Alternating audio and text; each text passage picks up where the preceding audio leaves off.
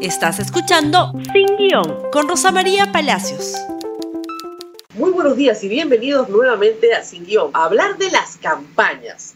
Estamos cerrando ya febrero y muchos de ustedes están viendo que la campaña empieza poco a poco a calentar un poquito.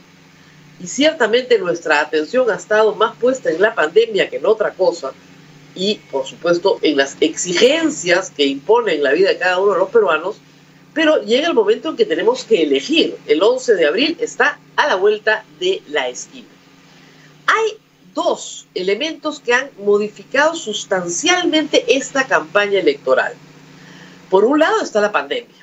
Es evidente que la forma de hacer campaña ha cambiado. Los candidatos no se pueden reunir con las personas aglomerándolas porque esto expande la enfermedad.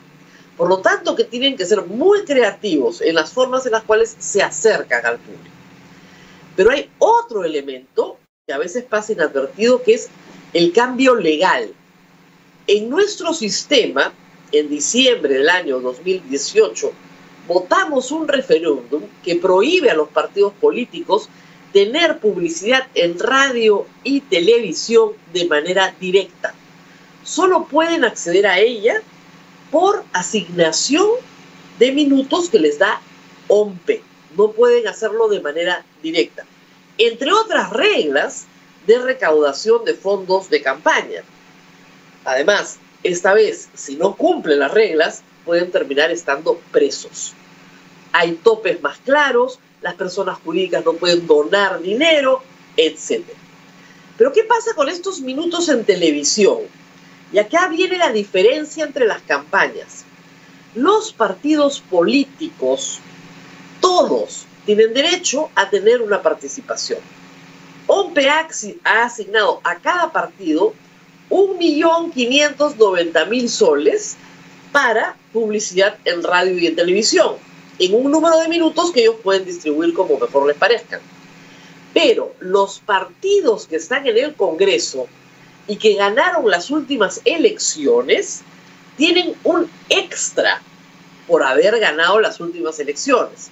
Para que tengan clara la comparación, el partido que más votos sacó, Acción Popular, tiene más de 7.800.000 soles para publicidad.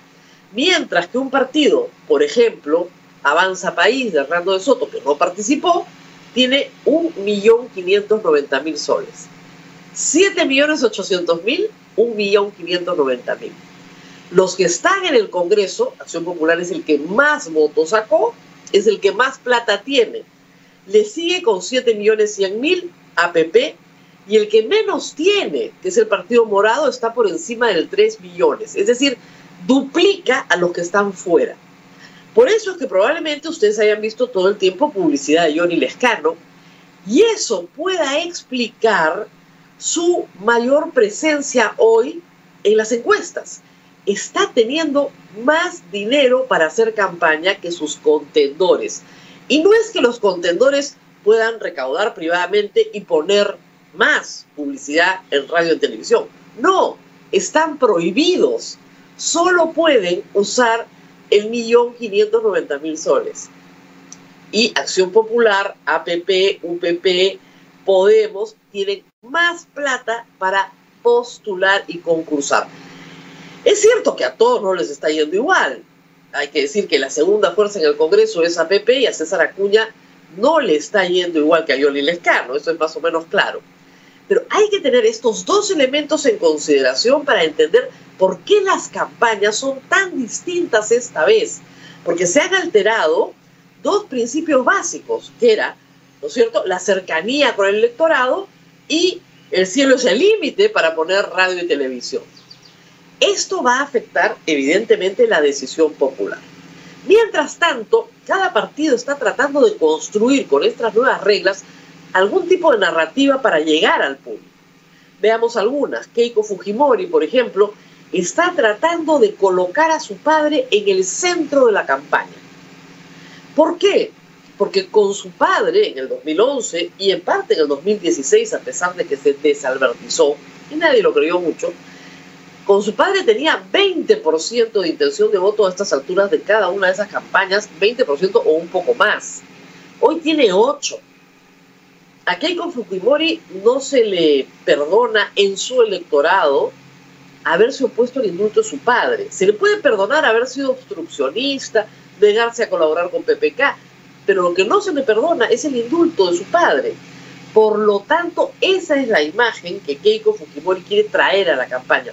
Ella, en blanco y negro, sentada sobre un tractor, apela al sentimiento de vota por mí como votaste por mi padre. El problema es que los votantes de su padre votaron por última vez por su padre en el año 2000. Han pasado 20 años. El 50% del padrón tiene menos de 40 años. Ella no logra atraer al voto joven. Y ese es su problema principal. Y la B la está abandonando porque se está yendo con otros candidatos como De Soto o sobre todo López Aliaga, que tiene una narrativa disruptiva, hay que decirlo, una narrativa del desenfado, la narrativa de ponerse más o menos hostil y agresivo frente a todos. Por ejemplo, le dice al señor Guzmán, ¿por qué no quiere vacunas privadas? Seguramente ya se vacunó o le ha dado plata a Odebrecht.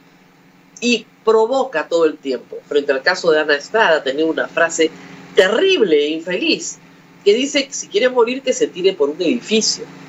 El señor López Aliaga está loco, dice esas cosas porque no tiene idea de lo que es una campaña política. No, las dice a propósito, porque está buscando el sector A más conservador posible. Y ese sector A más conservador posible se lo va a quitar a Keiko Fujimori. Por eso es que Keiko Fujimori propone manadura. Por eso es que dice que es demodura, pero en realidad no suena como demodura. Por eso es que está tratando de radicalizar su mensaje conservador y de derecha y traer a su padre de regreso a la campaña. En el centro tenemos problemas también. Acuña y Forsyth han decidido esta última semana aparecer en medios de eh, difusión masiva, sobre todo en televisión con poco éxito, diría yo. no son los reyes de la elocuencia, no es su fortaleza el saber hablar, y se nota. Pero tampoco puede transcurrir una campaña en la que jueguen al muertito, teniendo en cuenta a la vez que el contacto popular no lo van a tener. Tienen que ponerse creativos y buscar algunos otros mecanismos para llegar. Por el lado de Verónica Mendoza, una campaña más desarrollada en encuentros provincianos, pero que todavía no despega. Johnny Lescano fuerte en televisión por la razón que les he explicado. La campaña va así y va difícil también para el Partido Morado, que es finalmente un partido al cual se le identifica con el gobierno. Si al gobierno le va bien, le va a ir bien a Julio Guzmán. Pero si al gobierno le va mal, le va a ir muy mal a Julio Guzmán.